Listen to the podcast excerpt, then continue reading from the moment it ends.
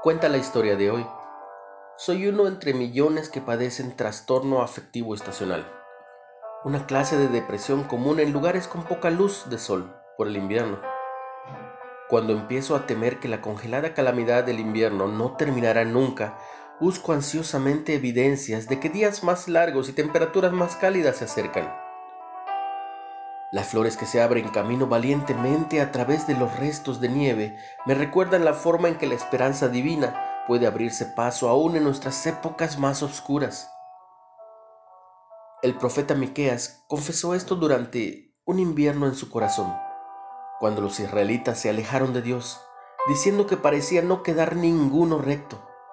No obstante, aunque la situación parecía tenebrosa, se negó a perder la esperanza Confiaba que Dios seguía obrando, aun cuando en medio de la devastación no veía ninguna prueba.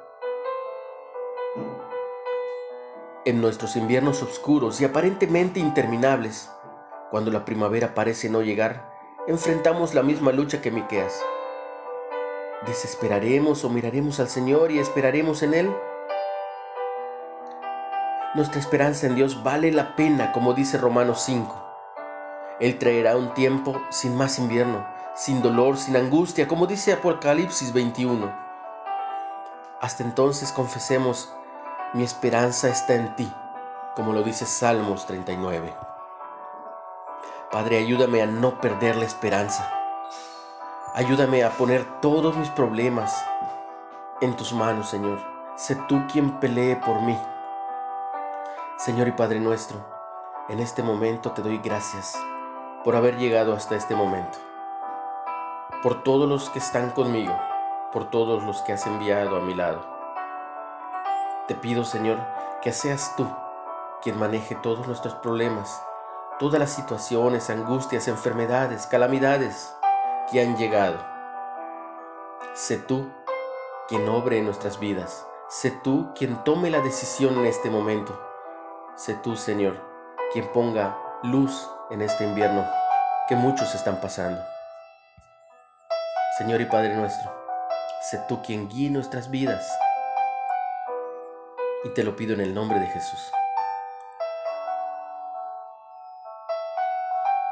¿Dónde encuentras esperanza en momentos oscuros? ¿En qué temporada invernal te dio Dios la esperanza que necesitabas? Si aún no ha llegado, no pierdas la esperanza. Él tomará la mejor decisión.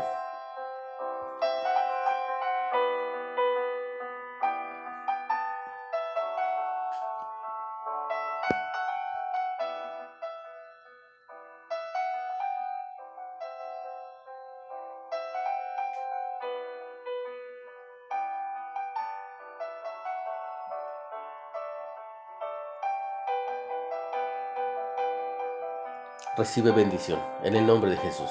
Amén.